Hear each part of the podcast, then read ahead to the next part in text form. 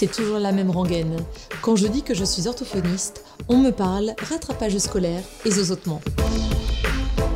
Avec OrthoPower, je vous propose de rencontrer des orthophonistes du quotidien, inspirés et inspirants, qui rendent notre métier si passionnant et tellement varié. Je suis Lucie Cambré, orthophoniste et cofondatrice de SoSpeech, des orthos qui se forment autrement. Dans cet épisode, je reçois Christine qui nous parle du bredouillement. Quelles sont ses caractéristiques? À quel âge apparaît-il en général? Nous évoquerons aussi la notion centrale de la prise en soin du bredouillement qui est l'ajustement à la situation de parole et à l'interlocuteur du patient. Bonjour Christine. Et bonjour Lucie. Je suis ravie de t'accueillir sur ce podcast OrthoPower qui aujourd'hui sera consacré au bredouillement. Et oui, bah moi je suis super contente parce que bah, on se connaît depuis un petit bout de temps et puis euh, du coup je suis allée voir les, autres OrthoPower. Euh, je suis très honorée. Ah, merci beaucoup. Est-ce que tu veux bien te présenter pour les personnes qui ne te connaissent pas, Christine? Eh bien, donc, je suis euh, Christine Tournier, je suis orthophoniste à Angoulême maintenant et on se connaît parce que j'ai exercé pendant 15 ans à Lille et j'ai fait ma formation à Lille d'ailleurs. Et puis, euh, voilà, là, j'ai un exercice euh, mixte, on va dire, puisque je suis en libéral euh, dans un cabinet de groupe avec d'autres professionnels. Je suis un petit peu enseignante à la fac à Limoges sur les mmh. troubles de fluence et puis je suis aussi formatrice bah, sur les troubles de fluence. D'accord. Et ça fait combien d'années que tu donnes des cours ou que, en tout cas, tu t'intéresses aux troubles de la fluence? Alors, j'ai plongé dans la marmite du bégaiement, qui est devenue la marmite du bredouillement euh, en 2005. Mhm. Euh, donc, moi, je suis diplômée de 2001, donc euh, voilà, ça commence à faire un petit bout de temps. Et 2005, bah, j'avais des patients, coup sur coup, quelques patients pour des problèmes de bégaiement que je ne savais pas traiter. Et donc, je me suis inscrite à la formation d'Hélène Vidal-Giraud et Marie Chabert, et voilà, ça m'a plus lâché. Mhm. C'est devenu une vraie passion. Euh, je pense que j'ai commencé à donner des TD à la fac à Lille en 2011, euh, quelque chose comme ça. Et puis après, j'ai aussi enseigné à Poitiers euh, et puis à Limoges depuis que je suis à Angoulême. Et voilà. Et les formations, c'est depuis 2014. D'accord. Est-ce que tu peux nous dire, euh, Christine, euh, ce que sont les troubles de l'affluence? Parce que j'ai découvert qu'il n'y avait pas que, enfin découvert qu'il n'y avait pas que des orthophonistes qui euh, nous faisaient l'honneur de nous écouter. et donc, pour vulgariser un peu ou pour expliquer ce que sont les troubles de l'affluence, que pourrais-tu nous dire, Christine? Alors, dans les troubles de l'affluence de la parole, on met maintenant principalement le bégaiement. C'est le mhm. plus connu et le plus facile à identifier euh, depuis l'Antiquité. On, sait ce que c'est le bégaiement et on le reconnaît assez facilement. Euh, et maintenant, on met dedans des problèmes qui, que moi j'appelle un peu cousins. Euh, donc, c'est des problèmes de fluidité de la parole, c'est-à-dire le flux de parole est interrompu. Dans le bégaiement, c'est assez clair.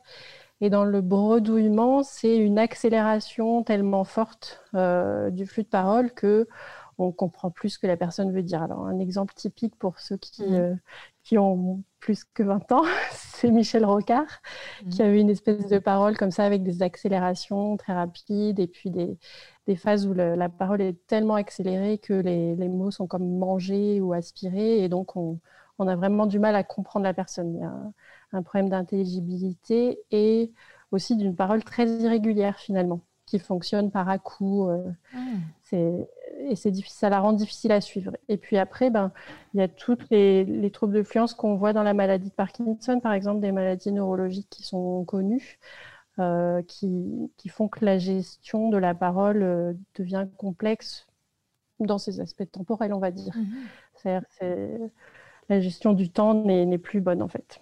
Tout à fait. bah c'est très bien parce que c'est très clair. Euh, on arrive à comprendre euh, la différence presque entre bredouillement, bégaiement.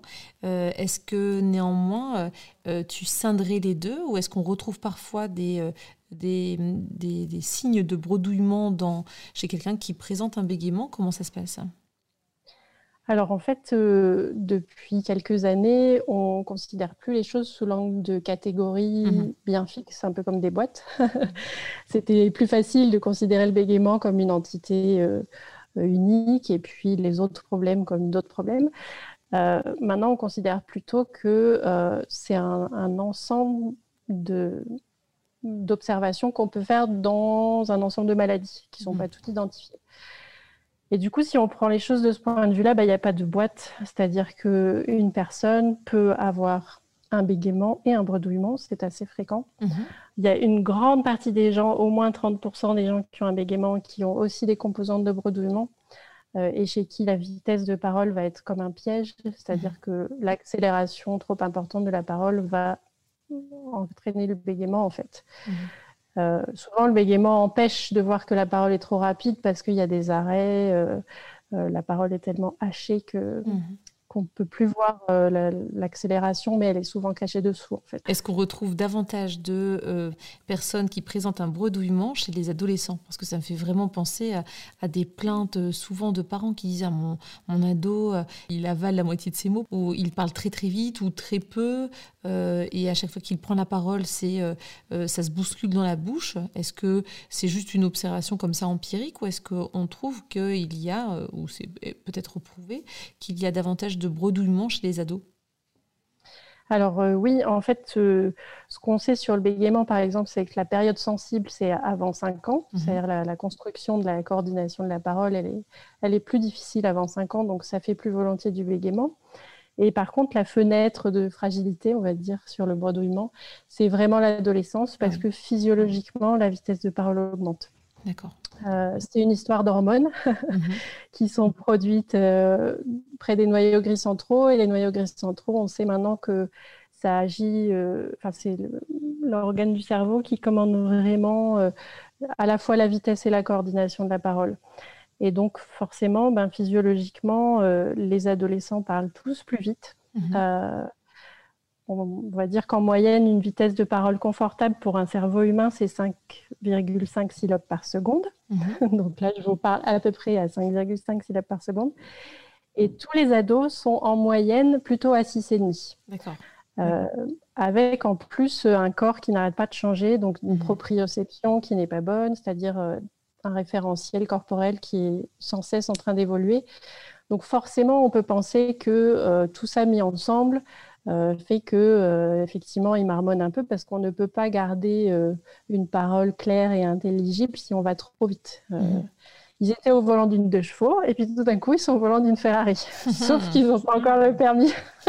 C'est pas mal ça. Donc donc ça fait des tas de problèmes. Mhm. Et en particulier, moi, ce qui m'avait vraiment ouvert les yeux sur ce trouble, c'est quand j'ai fait en 2013 une formation avec Yvonne Van Zalen, qui est une spécialiste euh, néerlandaise du sujet, euh, du bredouillement, euh, elle expliquait que en fait, ça peut expliquer les bégaiements qui apparaissent vers 10, vers une, 10 ans. Ah moi, j'avais eu plusieurs fois des demandes comme ça et je demandais aux parents ben, est-ce qu'il a bégayé, tant petit? Alors, les parents me disaient non. je me disais bon, ils ont oublié, mmh. forcément, il y avait quelque chose, puis ils s'en sont pas rendus compte. Et on sait en fait dans les études que les parents, ils savent toujours si leur enfant bégaye ou pas. Mm. Donc c'était une fausse piste. Et en fait, euh, Yvonne Van Zalen, elle m'a ouvert les yeux là-dessus. Je me suis dit, mais bon sang, c'est ça, en fait. Mm-hmm. Euh, ils se mettent à bégayer parce que tout d'un coup, ça va trop vite. Mm. Et leur système de parole, qui est peut-être un peu sensible, euh, bah, il bug. Il, bug. ils se mettent à, à bégayer à ce moment-là. Il faudrait vérifier, mais moi en clinique, je trouve que c'est peut-être un des premiers signes de pré-puberté. C'est-à-dire qu'on sait que les hormones commencent à, se diffuser, mais ça ne fait pas encore les changements euh, physiques. Mhm. Sauf que euh, c'est déjà en route. et donc, euh, ils se mettent à bégayer comme ça tout d'un coup. Et inversement, bah, quand ils ont 18-20 ans, les rémissions spontanées de bégaiement qu'on a des fois dans l'anamnèse, il y a des parents qui disent ben, Moi, j'ai bégayé quand j'étais plus jeune, et puis ça s'est arrêté quand j'étais jeune adulte. Euh, à, l'époque où je me suis formée, il y avait euh, cette situation-là d'une famille avec un papa militaire qui avait bégayé, puis ses deux fils euh, sur trois bégayaient. Ils mmh. étaient tous à attendre leurs 17 ans parce que le père, il avait arrêté de bégayer à 17 ans. Ah c'était une espèce de légende familiale. Et en fait, bah, une des raisons qui expliquerait justement ces, rémissions de bégaiement euh, ou ces diminutions fortes du bégaiement, c'est que justement la vitesse de parole diminue. Mhm. en plus de la maturité, du fait que ça va mieux dans leur vie en général. Tu évoquais tout à l'heure, Christine, les 5 secondes et demie, non, les 5 syllabes et demie par seconde. Est-ce que tu peux nous dire si tu utilises des, outils fiables pour, pour mesurer? Parce que je suppose que tu fais pas ça à l'oreille. Mais si, bien sûr. Maintenant, je, je, fais comme ça au doigt mouillé. si c'est demi. Tu sais, c'est comme les orthos qui savent écrire à l'envers, c'est notre petit truc là. Ortho power, voilà. voilà. Et en fait, euh, j'ai une. C'est vrai que j'ai une capacité maintenant assez fiable avec l'expérience. Merci tous mes patients. Euh, euh, je peux dire à peu près la vitesse de parole à la ah, virgule près. Je, m'amuse souvent à leur dire. Bon, alors ça m'arrive de me tromper, mais voilà, je suis. Bref, dans les outils pour mesurer, bah, c'est assez simple en fait. Euh, on enregistre le patient et le, il faut entre 15 et 20 syllabes sans pause. On enregistre euh, le patient comme ça. Et puis, on utilise le logiciel qui s'appelle Prat, qui est un logiciel gratuit, mais mmh. euh, voilà, il en existe d'autres sur les Vocalab et les, logiciels payants. On, trouve voilà, la possibilité de réécouter la personne. Mmh et donc, on fait un calcul. Donc, euh, bah, mettons qu'on a 18 euh, syllabes en 2 euh, secondes, 78. Mmh et ben, on fait 18 divisé par 2,78 et, et on tombe sur le nombre de syllabes par seconde et on compte le message attendu. C'est-à-dire que si la personne a dit euh, anticonstiment, on compte anticonstitutionnellement. On compte ce qu'elle aurait dû dire.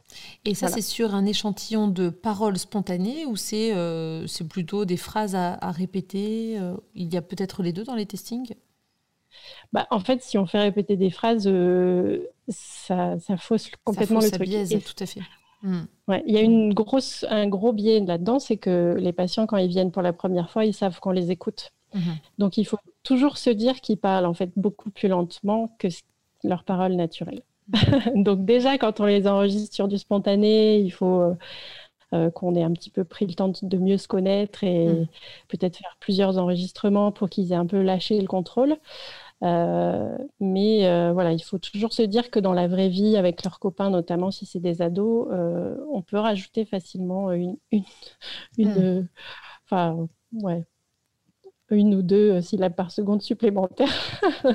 ce n'est jamais arrivé que tu demandes, c'est un peu, un peu filou, mais de demander aux parents ou aux proches d'enregistrer le patient à son insu alors, euh, Yvonne Van Zalen, euh, à l'époque, en tout cas en 2013, elle expliquait que, que euh, après, bien sûr, dans la, suite du bilan, elle explique aux gens qu'elle les a enregistrés et tout ça. Donc moi, je fais pas ça, mais ça, ça m'arrive pas souvent de demander d'enregistrer à leur insu parce que les gamins, une fois qu'ils sont prévenus, bah, ils sont un peu alertés par ça. Mmh. En fait, ça suffit, ça suffit largement de les enregistrer et de compter avec eux le nombre mhm. de syllabes par seconde, même si c'est un peu biaisé, ça suffit largement. Mhm. Euh, parce qu'ils ils ont l'espèce de choc de se rendre compte de l'extérieur comment est leur parole. Mhm. Et, et, ça suffit. Il euh, n'y a pas besoin. Euh, il suffit juste de leur dire bah, Tu vois, je pense que dans la vraie vie, tu es encore plus rapide que ça. et s'ils sont déjà. Moi, j'ai déjà eu des chiffres à 9,75. 9,80, euh, on a mis tellement de temps à comprendre ce qu'ils étaient en train de dire déjà que, mmh. que euh, forcément ils disent ouais, 9, 9 syllabes par seconde ou même 7,5, euh, ils sont déjà impressionnés par le truc et on n'a pas besoin en fait de les enregistrer à leur insu. Mmh. Qu'est-ce que ça donnerait 9, secondes, 9 syllabes par seconde? Tu, tu, aurais un petit extrait à nous, faire en live? Bonjour, je m'appelle Christine. Mmh. Bah, ça ferait. Euh, bonjour, je euh, j'arrive même pas, tu vois. Bonjour, je m'appelle Christine, je suis orthophoniste et j'habite Angoulême. et encore là, je pense que je suis plutôt à 8,5 là, tu vois. Mmh. c'est vraiment. Pas. C'est pas tenable et puis du coup, ça fait tout un tas de perturbations en cascade, c'est-à-dire que les mots sont pas bien articulés, euh, il manque des morceaux. Quand j'ai dit anticonstimant, par exemple, mmh. voilà, où les, les, les, ados ils disent par exemple au lieu de dire mmh. par exemple. Mmh. Euh, et puis ça fait des erreurs de pause aussi, c'est-à-dire que du coup, je... et puis je m'arrête au... milieu d'une phrase parce que euh, il faut bien que je respire ou parce que euh, mmh euh, ma, ma, pensée n'arrive pas à suivre ma parole et inversement. Donc ça fait tout un tas de perturbations. Il y a beaucoup aussi la parole qui commence fort et puis qui termine dans un murmure comme ça. Ah oui, tiens. On a, on a beaucoup de variations aussi au niveau vocal, d'intensité ou de, de voisement, des choses comme ça. Et de fréquence éventuellement? Est-ce que ça fait partie des paramètres qui peuvent varier ou pas vraiment? Donc une voix euh, plus ou moins aiguë. Ça arrive, ouais, ça, peut arriver, mais je ne l'ai pas souvent observé. Par contre, j'ai très souvent observé le côté euh, fort, pas fort. Ah oui, tu vois, variation d'amplitude, d'intensité en fait. Ouais, ouais. C'est marrant. Est-ce que tu aurais des ouvrages à conseiller aux personnes qui s'intéresseraient au bredouillement ou qui n'y connaîtraient rien et qui voudraient creuser un peu plus euh, la question, Christine? Alors, c'est assez délicat. Il faudrait que ces personnes soient bilingues, ah bilingues anglais, parce que euh, en français, il y a très très peu de choses qui ont été publiées. Euh, donc, dans la, somme, la, Bible du bégaiement euh, écrite par Marie-Claude Monfray-Fauvadel, dont vous avez parlé dans, le podcast sur le bégaiement, mhm. il y a toute une partie sur le bredouillement, mais ça, c'est un, un énorme ouvrage théorique c'est très très passionnant, mais il faut vraiment s'intéresser à la question pour aller mmh. voir. Donc ça, c'est un ouvrage de 2014 avec des réactualisations en ligne. Euh, c'est vachement intéressant, mais voilà, c'est un truc de, un peu de spécialiste. Un peu plus grand public. Euh, le sujet est un peu abordé dans le livre Aider son enfant à parler et à communiquer euh, d'Elisabeth Vincent et Véronique Aumont. Hum, c'est plus centré sur l'enfant et euh, c'est un peu plus grand public, mais je ne le mettrai pas non plus entre toutes les mains. Euh, ça reste euh, quand même assez technique. Mhm. L'intérêt, c'est qu'il y a des aspects sur l'enfant. Oui. Donc ça, c'est intéressant. Et c'est vrai que c'est peut-être, ça nécessite peut-être un accompagnement d'orthophoniste, en fait, auprès ah des, parents. C'est pas juste à, à, conseiller comme lecture à des, parents de, de jeunes qui, qui, présentent un bredouillement, quoi. Euh, moi, ce que je mets le plus volontiers entre toutes les mains, c'est la page euh, du blog Goodbye Bégaiement de Laurent Lagarde, qui est vraiment euh, la ressource, la meilleure, la ressource francophone la plus étayée et la meilleure sur le bégaiement. Il a fait une page sur le bredouillement qui est assez claire. Euh, et puis l'association Parole Bégaiement a édité un dépliant, donc ça c'est vraiment très très simple. C'est un dépliant recto verso euh, sur le bredouillement, c'est très bien, on peut le trouver en téléchargement sur le site de l'APB. Ah, euh, ça c'est plus à destination voilà, des enseignants ou de ceux qui auraient besoin d'un éclairage très très général.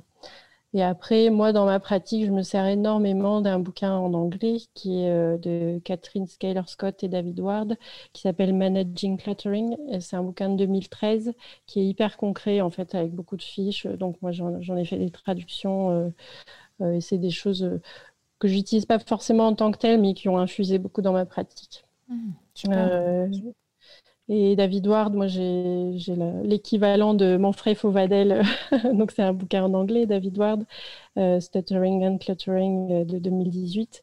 Euh, bah là, c'est une somme en anglais aussi, mais qui m'a beaucoup nourri pour tout ce qui est formation. là, je suis allée chercher vraiment le, top du top de la, recherche actuelle. Quoi. Mm-hmm. Parfait, merci beaucoup Christine. Je mettrai les références en dessous de cet épisode. Euh, est-ce que tu pourrais euh, nous donner quelques clés euh, au niveau de la rééducation? Quels sont pour toi les, mots-clés de la rééducation du bredouillement? Bien sûr, on ne va pas évoquer toute la rééducation ici, le temps d'un podcast qui dure à peine une heure, mais est-ce que comme ça, il y a des, des, domaines bien particuliers à, travailler ou, ou des euh, des, mots-clés à avoir en tête, des astuces à avoir en tête bah écoute, si je te le fais à 9 syllabes par seconde, ça va peut-être tenir. je vais épargner ça à tes auditeurs, enfin nos auditeurs. Euh, en fait, il y a pour moi, euh, en tout cas, une, la notion centrale de, de la prise en soin du bredouillement, c'est vraiment l'ajustement. Hmm. C'est-à-dire que le, le patient, ce qu'on lui apprend, en fait, c'est à s'ajuster euh, à la situation de parole et à son interlocuteur. C'est-à-dire que c'est pas souhaitable pour un adolescent de parler avec ses copains à 5 syllabes par seconde. Euh, ils vont mmh. lui dire ah, bah, Qu'est-ce qu'il y a? Qu'est-ce qui se passe? Pourquoi tu parles comme ça? Mmh. euh, Ce ne sera pas naturel. Mmh. Par contre, s'il veut parler à un enseignant ou s'il veut parler à ses parents qui ont un vieux cerveau euh, de plus de 20 ans, bah, il va falloir qu'il ajuste sa vitesse.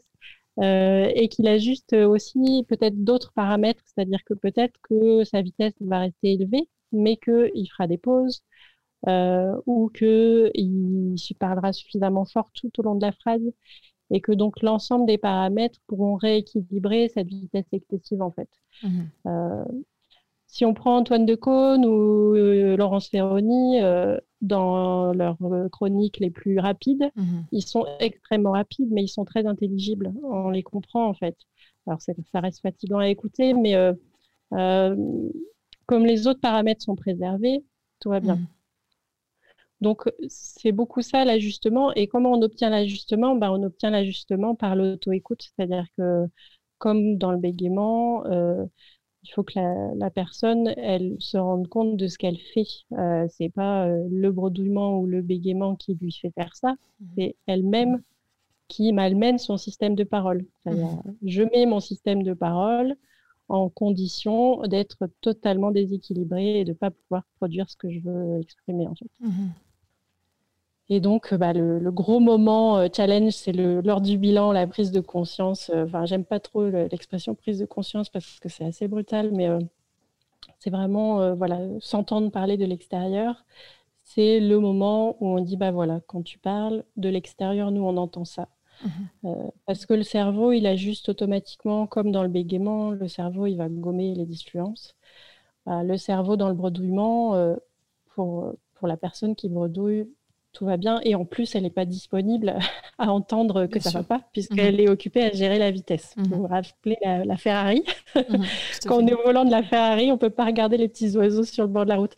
Donc forcément, la personne, elle n'est pas disponible à se rendre compte qu'elle est en train d'avoir un accès de bredouillement.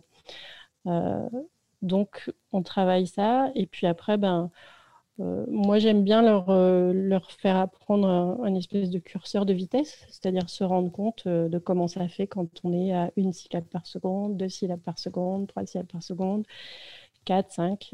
après, au-delà, il n'y a pas besoin de le travailler. Donc, on joue en fait avec les différentes vitesses. On essaie de, de, rendre la personne capable de parler à différentes mm. vitesses. C'est ça? C'est ça, ouais. On lui fait se rendre compte de qu'est-ce que ça fait quand je suis à cette vitesse-là mhm. et savoir le mhm. choisir volontairement et savoir euh, euh, le ouais, l'adapter euh, au contexte en fait. Mhm. Est-ce que néanmoins on va lui demander de au quotidien parler plus lentement? Est-ce que ça c'est quelque chose de réaliste et de réalisable? Pour les ados, clairement, euh, moi, ce que je leur fais travailler, c'est de parler plus lentement quand, quand c'est nécessaire. Et on va identifier avec eux à quel moment c'est nécessaire mhm. euh, et identifier avec eux les indices que l'interlocuteur renvoie. Euh, et comment interpréter ces indices. Alors maintenant, on travaille beaucoup du sourcil, hein, donc il y a de la lecture de sourcil, parce qu'avec les masques, forcément, on est Tout à fait. Voilà, c'est ça. Et puis, euh, ouais, à quels indices euh, je peux me fier, euh, comme la lampe rouge d'un petit voyant qui s'allumerait sur mon tableau de bord, toujours la métaphore mhm. de la voiture. J'aime bien les voitures, hein, non? Non, je n'aime pas du tout, je suis cycliste, mais bon, ça reste quand même une métaphore qui est plus parlante très pour parlant, les patients.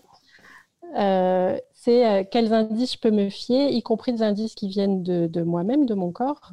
Mhm. donc le bégaiement pour les, personnes qui ont tendance à bégayer quand ça va trop vite, c'est un très très bon indice que je vais trop vite. Mhm.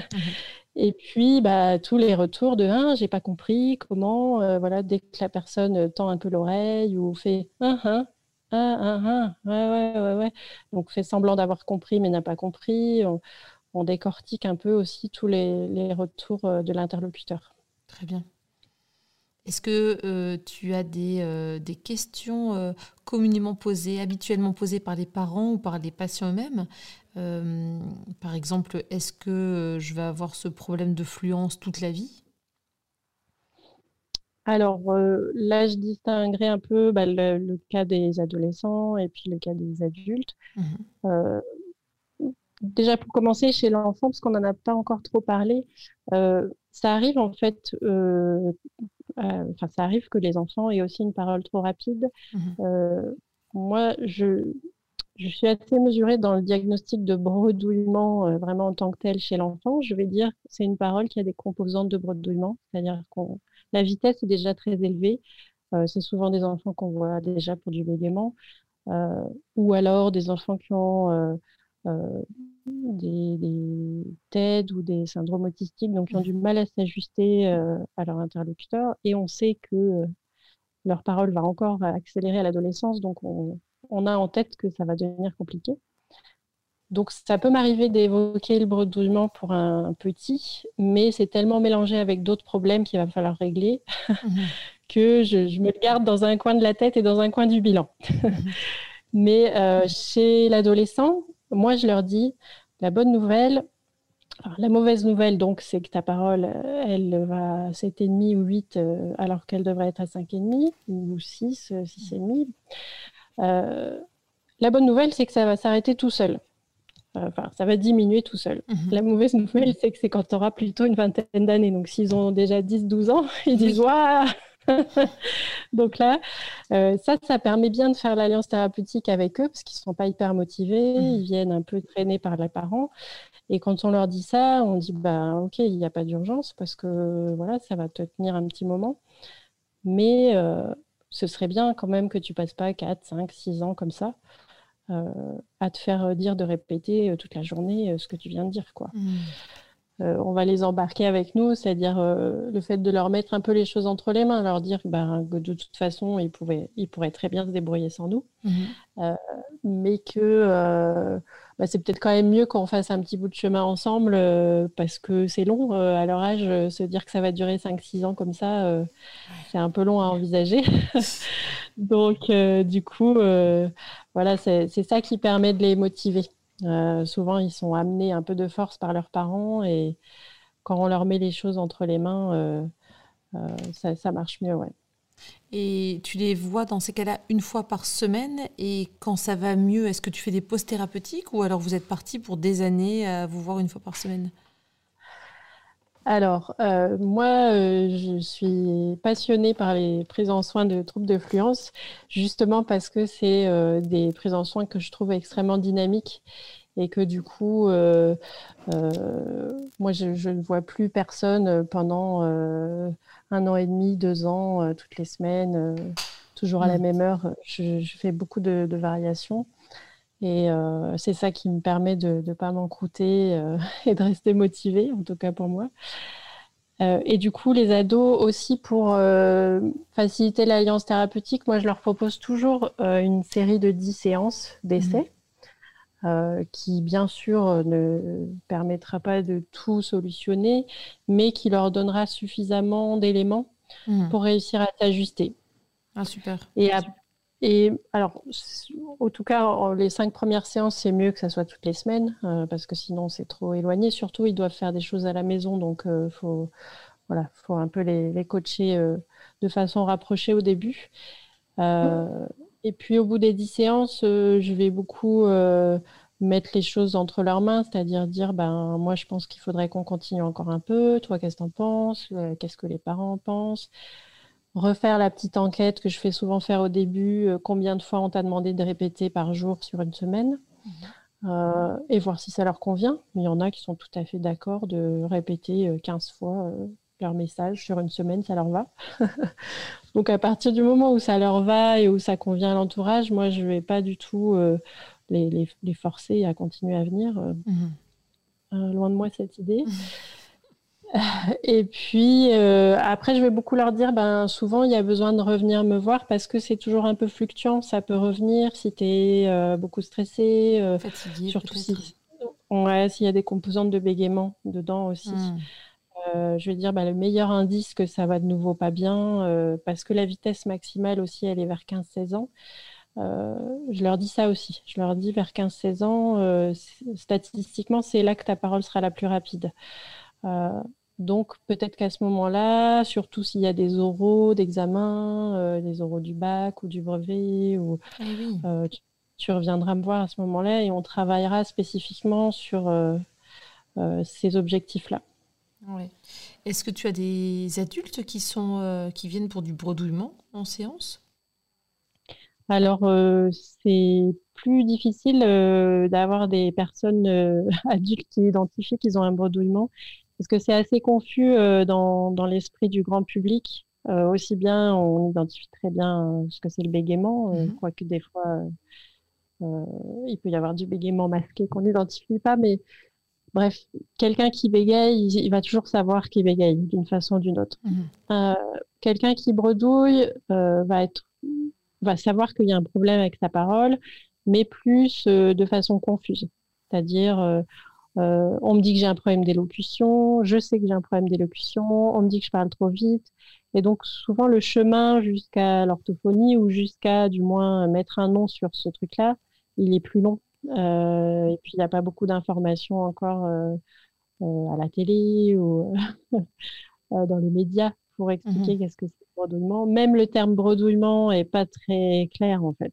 Mmh euh, donc les adultes, euh, c'est plus euh, voilà quand vraiment ça devient très compliqué pour eux, soit par le boulot, soit quand vraiment ils n'arrivent plus du tout à se faire comprendre. ils tiltent et que peut-être ça relèverait de l'orthophonie, ou ils ont la chance de rencontrer quelqu'un qui leur dit il faudrait que tu fasses de l'orthophonie, mais c'est pas très évident mmh le chemin jusqu'à nous, en fait. Oui, c'est vrai que tu fais bien du coup de préciser ce que c'est que le bredouillement euh, pour qu'on puisse éventuellement dans nos cabinets euh, euh, déceler des, des, signes de bredouillement chez des patients qui, qui semblent juste parler vite ou avaler la plupart des syllabes auxquelles on demande de répéter, même si finalement pour nous ce n'est pas un problème de, de bégaiement. Donc c'est hyper intéressant en effet. Oui, et c'est important aussi, bah là, euh, mon conjoint qui, est forcément un peu au courant du bredouillement, euh, la semaine dernière, il est revenu d'une réunion professionnelle. Il me dit Oh là là, j'étais avec quelqu'un qui bredouille. Ah, c'était terrible cette réunion. Ah Donc, c'était un tête-à-tête avec euh, quelqu'un pour du travail. et il m'a dit Mais c'était extrêmement fatigant de parler avec cette personne. je ressentais un stress. j'avais pas le temps de finir mes phrases. Mmh personne, comme elle en a pas trop conscience, bah, ça va aller. Mhm. Mais ça crée tout autant que le bégaiement un mal-être personnel et des erreurs d'interprétation de l'interlocuteur. Mhm. Euh, ça crée une fausse personne en fait. Ça donne une image euh, fausse de ce qu'est vraiment la personne. Donc dans le bégaiement, c'est plutôt, on a des projections sur le fait que cette personne est timide, ce qui est souvent faux.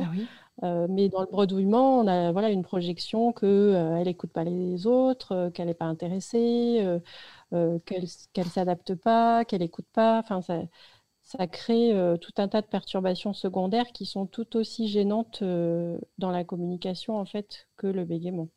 Et oui, tu fais bien d'évoquer des, personnalités qu'on a tendance à attribuer, en fait, des profils qu'on a tendance à attribuer aux, personnes qui présentent un bégaiement ou un bredouillement, parce que c'est vrai que dès que la, fluence s'en trouve perturbée, on a tendance à, aller très vite en besogne et, à identifier la personne comme étant en effet timide ou, euh, faisant peu attention à son interlocuteur quand elle présente un bredouillement, par exemple mmh. Et en plus, euh, effectivement, dans le bredouillement, il y a plus, enfin, assez fréquemment des difficultés associées en termes de troubles attentionnels, de difficultés dans les fonctions exécutives. C'est ça que c'est important aussi de, savoir que ça existe euh, que les orthophonistes qui ont des patients pour du langage écrit euh, se disent ah, mais tiens il y a quand même une composante de bredouillement plus un trouble attentionnel c'est tout des choses on sait que ça fait partie de cette espèce de, constellation de problèmes qu'on peut mmh avoir et qui sont c'est des troubles cousins en fait. Eh c'est très très fréquent d'avoir du bredouillement et un trouble 10 ou et un trouble praxique euh, ou et un trouble de type TED. Et mmh du coup euh, quelquefois, en fait, euh, prendre en soin le bredouillement, c'est le plus facile dans mhm. l'ensemble des difficultés d'un enfant. Et euh, ça va lever, en fait, un mal-être quotidien qui va permettre d'alléger une part de, de son, son poids à gérer son quotidien et pour la famille aussi. Hmm.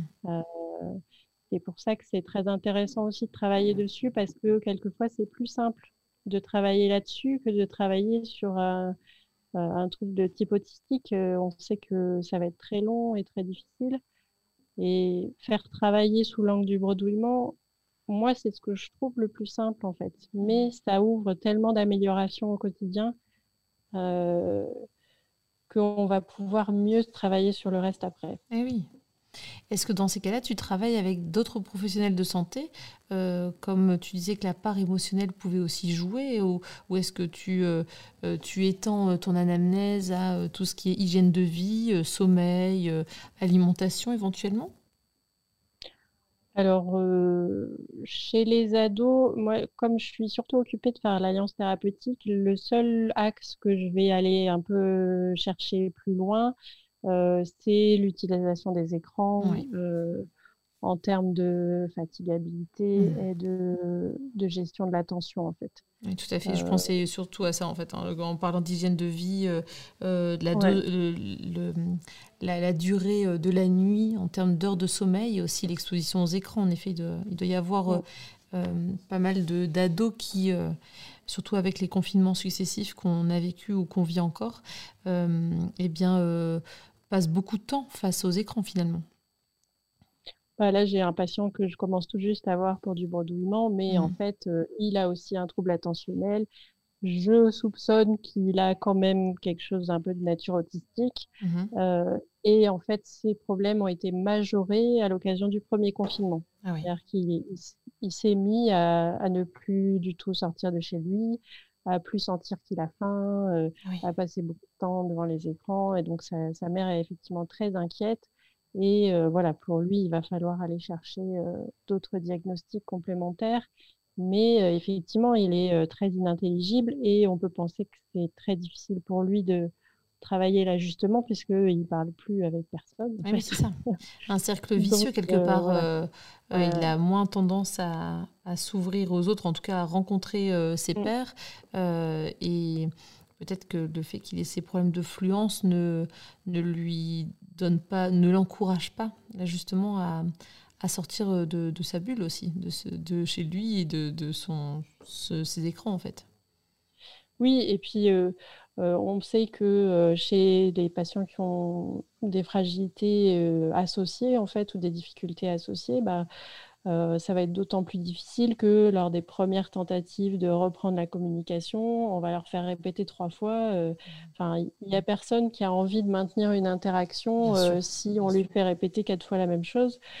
forcément, ça décourage et la, motivation se perd très vite. Et donc, ça fait un peu les mêmes cercles vicieux de, qualité de vie dégradée que dans le bégaiement, en fait. Mmh on retrouve euh, ces choses-là parce que ça touche vraiment à la globalité de la communication. Et est-ce qu'il y a des échelles justement d'évaluation de, euh, de, l'impact du bredouillement euh, sur la vie, la vie sociale, la vie personnelle ou professionnelle du patient? Est-ce que ça existe? Alors, on utilise du coup des échelles qui, sont, qui viennent du bégaiement. On mhm. utilise notamment euh, l'OASIS, euh, O-A-S-E-S. Donc, mhm. c'est pas la boisson, c'est le, test. Euh, et je sais que Clément Onis, là, qui est un collègue du Nord, il va travailler justement sur. donc, il a fait déjà un premier article sur la qualité de vie des personnes qui bredouillent avec mhm très peu de patients, euh, quelques patients, mais déjà euh, voilà pour montrer qu'il y avait les mêmes euh, difficultés en termes de qualité de vie que dans le bégaiement, parce que l'Oasis c'est vraiment une échelle qui est utilisée dans le bégaiement. Mhm. et donc je crois qu'il a un projet justement pour étendre cette, cette évaluation-là de la qualité de vie chez les personnes qui bredouillent. Mais du coup, on utilise les échelles du bégaiement en fait. D'accord, très bien. Est-ce que tu as des cas de patients, euh, Christine, à nous évoquer aujourd'hui euh, des, cas de patients qui ont présenté ou qui présentent un, bredouillement et qui t'ont marqué dans ta pratique professionnelle? Alors, bah, ceux qui m'ont tout appris, parce que c'est mes patients qui m'apprennent tout. Hein. Euh, et c'est plutôt très bien tombé, c'est que juste après la formation de Yvonne Van Zalen, euh, j'ai eu deux patients adultes qui avaient euh, des bredouillements. Alors, pour rentrer vraiment dans le détail du détail, dans les livres, en tout cas, on trouve deux types de bredouillements. Un bredouillement plutôt phonologique, c'est-à-dire plutôt sur un versant difficulté à prononcer, enfin à programmer plutôt les syllabes dans le bon ordre, mmh c'est-à-dire vraiment une difficulté, par exemple, à, dire aéroport au lieu d'aéroport, mmh Madagascar au lieu de Madagascar. Voilà, c'est mmh le bredouillement et la vitesse de parole sont en tout cas sur un versant très, on appelle ça phonologie, donc vraiment la difficulté à programmer les bonnes séquences de sons dans le bon ordre. Mmh et puis un bredouillement qu'on appelle plutôt syntaxique, qui est plutôt une difficulté à organiser au niveau syntaxique, donc organiser les, les mots dans la phrase, savoir comment on commence une phrase, comment on la termine, et comment on commence un récit, comment on le termine. et donc on a le bredouillement phonologique et le bredouillement syntaxique. Après, la vie fait que c'est rarement comme dans les livres, mhm. sauf que bah, juste après la formation d'Yvonne Van Zelen, j'ai eu deux patients adultes qui avaient vraiment chacun les bredouillements comme dans les livres. Donc, euh, ah oui. merci, merci Polo et merci Olivier qui m'ont tout appris et avec qui j'ai pu euh, voilà, mettre en place euh, les, les, options de traitement différentes. Mhm. et c'était vraiment intéressant de, de voir ça. Et puis, je pense à deux, patients plus jeunes, donc des adolescents. Théo, qui était en terminale et vraiment qui venait avec une plainte de bégaiement, mais tout en sachant qu'il parlait trop vite. et ça avait été majoré en terminale par le stress à cause du bac. Ah vraiment, il voulait être étudiant en médecine. et voilà, cette composante de stress avait majoré son problème. Et euh, lui, ça a été mais hyper vite. On a fait peut-être huit séances de rééducation. Il a tilté tout de suite. Euh, et vraiment, le... lui, il y a eu cette espèce d'illumination dans son regard quand il s'est entendu parler. Et il a dit, mais en fait, euh, dans ma tête, je ne me rends pas compte que je parle comme ça dans ma tête. Je parle normalement. Mmh. et donc, il y, avait, il y avait vraiment ça, lui. C'était un travail très, très chouette parce que voilà, c'est chez les, jeunes ados comme ça ou les grands, les, jeunes qui, ont, qui tiltent bien, ça va très très vite et puis ils s'approprient tellement bien les choses que euh, on a juste à donner quelques impulsions et hop, ils déroulent le tapis tout seul et ça c'est merveilleux d'assister à ça. c'est chouette. Est-ce que pour ce, cet adolescent, par exemple, tu avais euh, euh, enfin, est-ce que ça t'arrive d'envoyer parfois, d'adresser parfois tes patients à, des sophrologues ou euh, psychologues ou euh, ostéopathes pour travailler à la détente soit musculaire pour les ostéos ou bien plus la diminution des tensions et du stress ou de l'anxiété avec sophrologue, psychologue, hypnothérapeute alors, on a moins de composantes physiques du stress que dans le bégaiement qui pourrait envoyer chez l'ostéo, par exemple. Par contre, j'ai plus de composantes praxiques, c'est-à-dire une vraie difficulté à programmer un geste euh, moteur fin mhm. et coordonné. Euh, bah, D'ailleurs, euh, Olivier, l'un des deux patients adultes, il avait vraiment une vraie difficulté praxique et il était, par exemple, très, très en difficulté pour marcher tout en parlant. C'est-à-dire, que je marche et je parle comme ça. C'était presque impossible pour lui. Ah mais son, loisir ou sa passion, c'était la danse bretonne. Donc, je n'ai jamais compris comment il faisait. Mais il ne parlait pas pendant qu'il dansait. il ne parlait pas pendant qu'il dansait, et, mais il était même incapable de m'expliquer euh, comment il avait euh, réussi à apprendre les séquences euh, qui sont mhm. assez, complexes, en fait, mhm. les séquences motrices complexes. Bref, et euh, ça peut m'arriver d'orienter, euh, bah, c'est vraiment pas du tout systématique et c'est vraiment en fonction du tableau. Euh, si je vois que, voilà, j'ai pas encore eu trop d'anxiété majeure ou de, gros retrait de la communication ou des, voilà, qui pourraient indiquer, par exemple, un accompagnement psychiatrique ou même mmh. psychologique. Et ce que j'orienterais plutôt, c'est vraiment vers euh, de la pleine conscience ou euh, euh, des pratiques de méditation, même des choses mmh qu'on peut trouver en ligne, enfin des choses très simples. parce que moi, je, suis très inspirée par les formations en thérapie acte qui sont données par Juliette de Chassé en France. Vraiment, c'est très centré sur être présent au moment présent.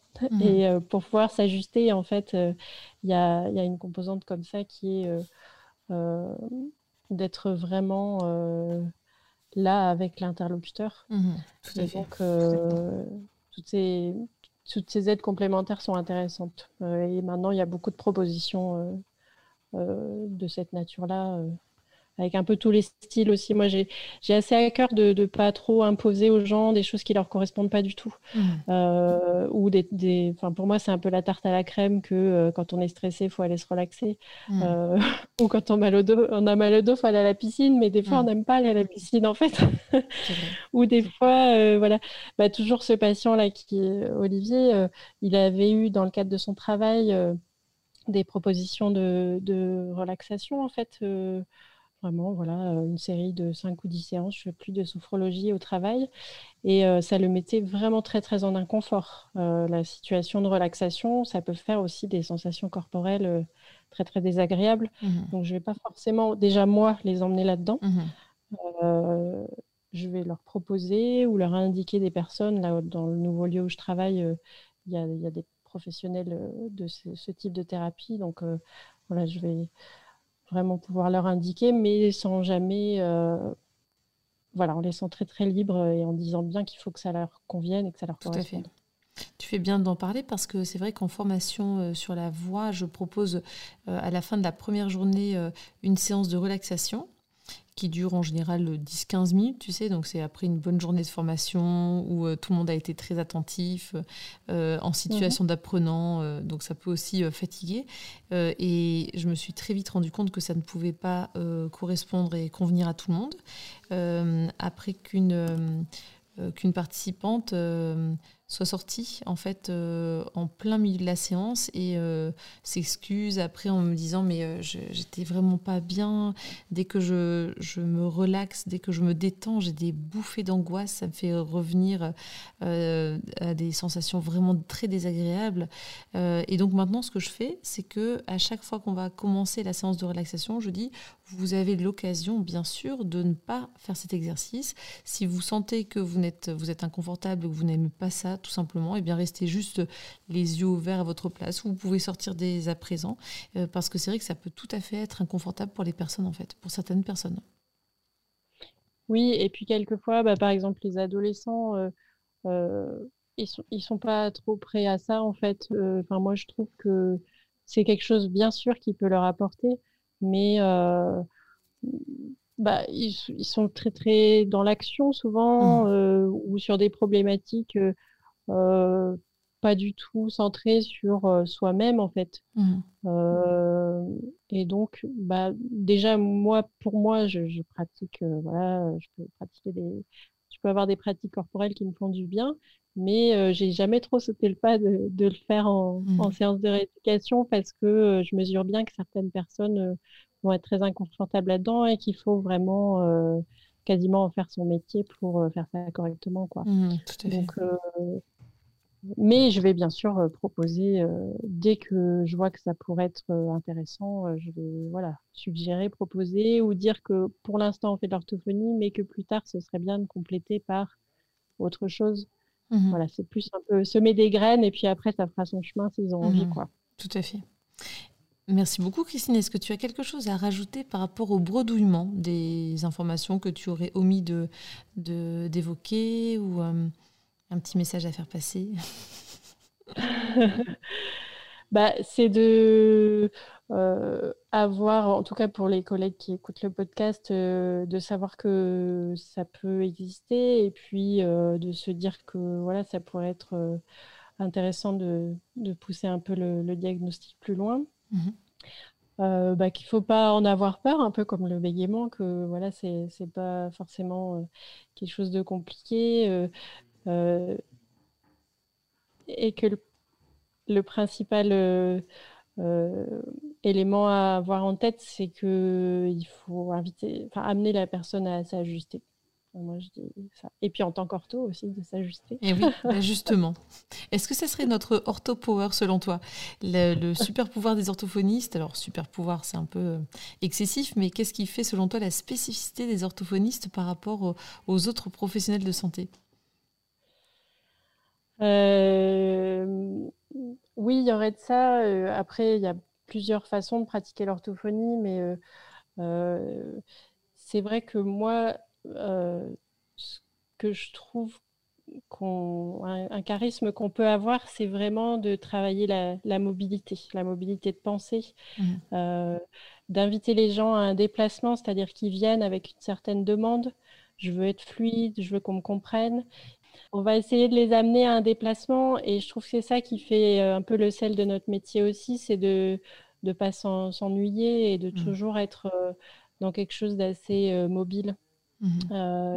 Et puis au final, ben, de les amener euh, à se passer de nous. C'est-à-dire que mmh le but, c'est quand même qu'ils soient autonomes. On est d'accord. Et qu'ils aient plus besoin de venir nous voir. Donc euh, le, super pouvoir des orthos, c'est de faire en sorte que les gens n'aient plus besoin de nous. Tout à fait, de les rendre autonomes et acteurs d'abord de leur prise en soin et ensuite autonomes avec leurs difficultés éventuelles et savoir euh, quoi faire seul. oui, tout à fait. Très bien. Merci beaucoup Christine pour cette interview. C'était un réel plaisir de te revoir à cette occasion. Ben, merci Lucie et puis euh, bon, bon chemin à toutes les orthos qui nous écoutent et aux autres. Bonne continuation à toi. Merci Christine. Salut Lucie. Au revoir. Voilà, j'espère que ce nouvel épisode d'OrthoPower vous a plu. Si c'est le cas, je vous invite à vous abonner sur votre plateforme de podcast favorite, d'y laisser un commentaire et une note 5 étoiles pour que notre métier soit connu et reconnu.